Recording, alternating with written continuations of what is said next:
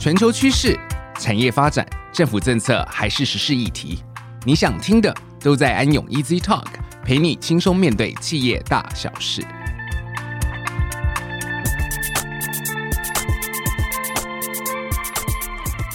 各位听众，大家好，欢迎来到安永 Easy Talk，我是安永联合会计师事务所审计服务部职业会计师张润道 Bob。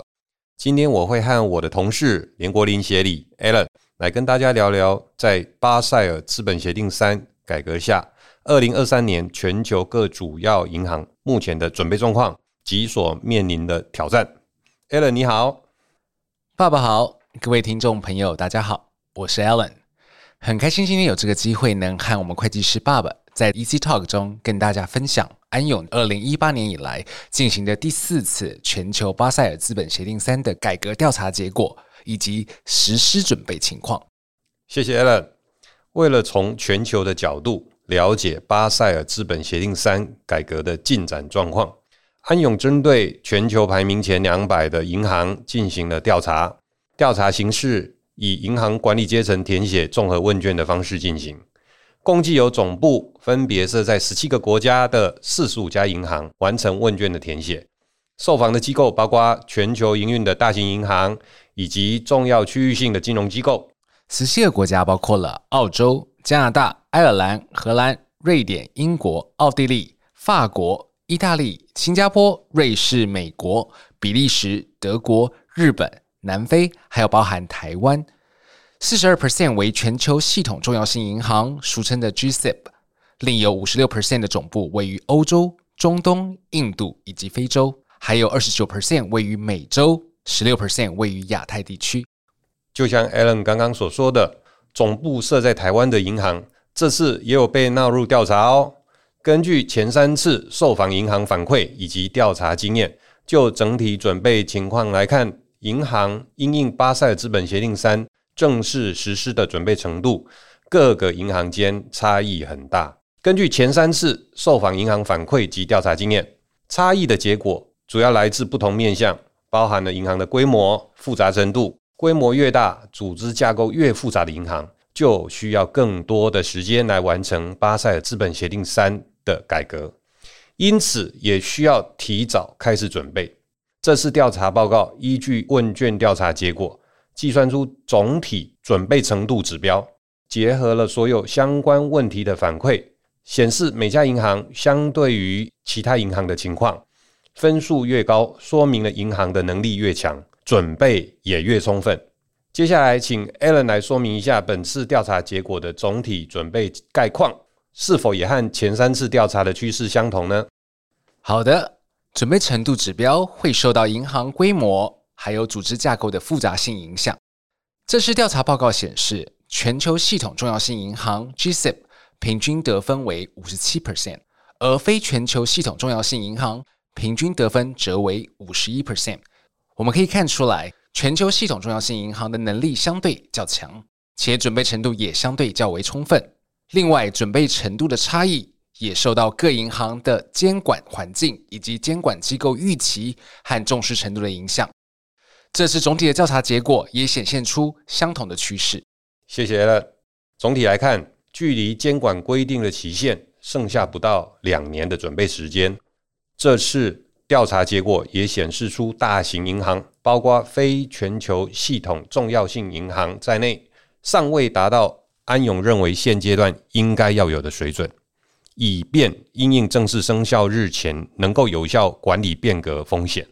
接下来。对本次问卷调查受访银行的变革计划准备的进度，以及所设定的目标调查结果，和大家进一步说明。我们先请 Alan 和大家分享一下第一部分全球受访银行变革计划准备进度的调查结果。调查结果显示，绝大多数银行已经制定了完善的变革计划，但调查也仍然发现有二十 percent 的非全球性重要性银行。以及十 percent 的全球系统重要性银行尚未启动计划。我们值得注意的是，这些银行也包含了一些美国大型银行在内。第一个，对于变革计划的监督与指导，大型银行采取跨部门合作，并且以共同责任制为主，六十八 percent 的全球系统重要性银行采用这种模式，而受访的非全球性系统重要性银行仅约占二十七 percent。而主要负责的部分，其中又以风险部门和财务部门为主要负责人，或者是共同负责人为主。大部分的全球系统重要性银行会采行跨部门共同责任制，主要原因是因为这类银行在实施重大变革转型时，计划的范围通常会涵盖更广泛的领域。第二，本次调查也发现，各地区之间共同负责的监督指导方式也存有差异。调查结果显示，在亚太地区，有过半数的受访银行认为风险部门应该为主要的负责部门，但超过百分之五十以上总部位于美洲，以及超过百分之四十的总部设在欧洲、中东、印度以及非洲的银行，则认为应该由银行的财务部门及风险部门为共同承担责任，或是这两个地区的受访银行也有过三成的回复是。应由财务部担任主要的负责人。第三，改革计划所涵盖的领域，在调查中也发现，不论地区或是银行规模，主要改革计划所涵盖的范围皆以信用风险、作业风险以及交易对手方和市场风险为主。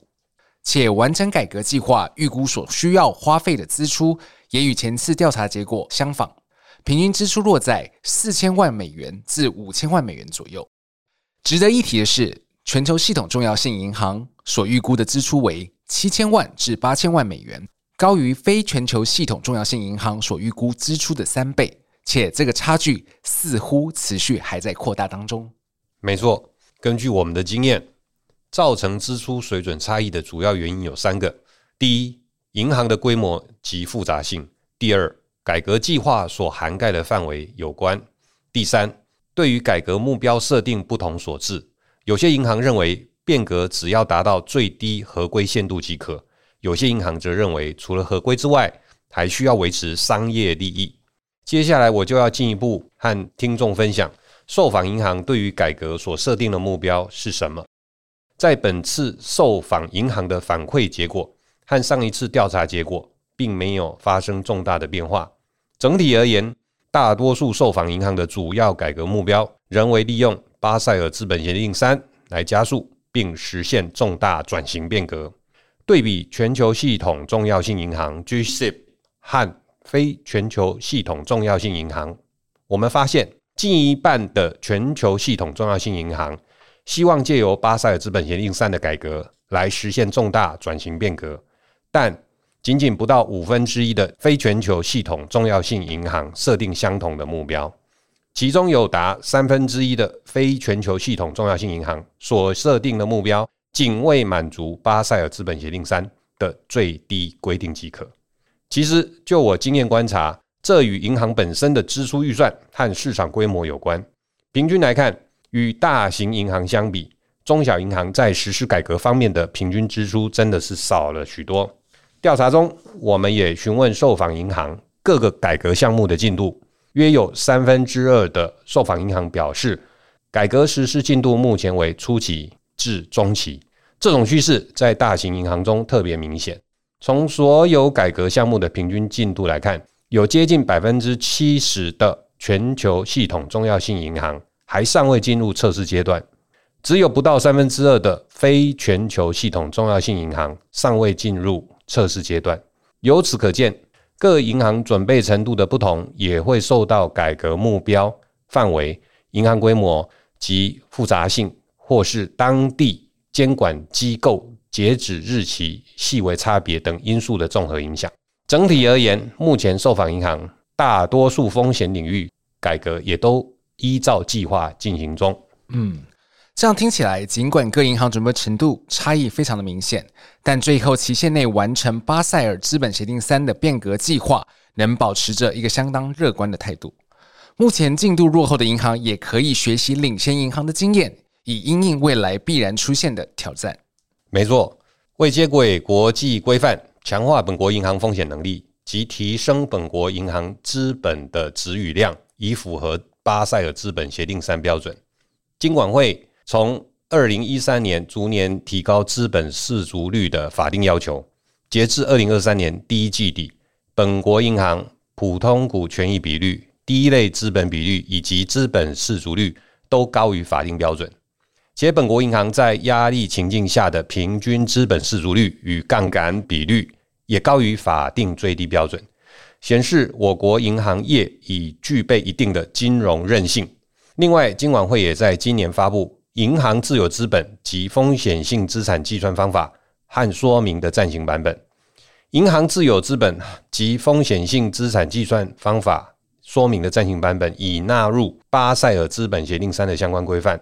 同时将修正信用风险标准法、内部平等法及作业风险等相关规定。金管会跟进采行最新巴塞尔资本协定三，是希望让整体银行业评估风险时更具敏感性，借此强化风险承担能力。是的。针对本次安永二零二三年全球巴塞尔资本协定三改革调查报告，更详尽的内容可以参阅十月号的安永金融产业文摘哦。以上就是我们今天的分享，感谢大家的收听，安永 Easy Talk，我们下次再见喽，拜拜。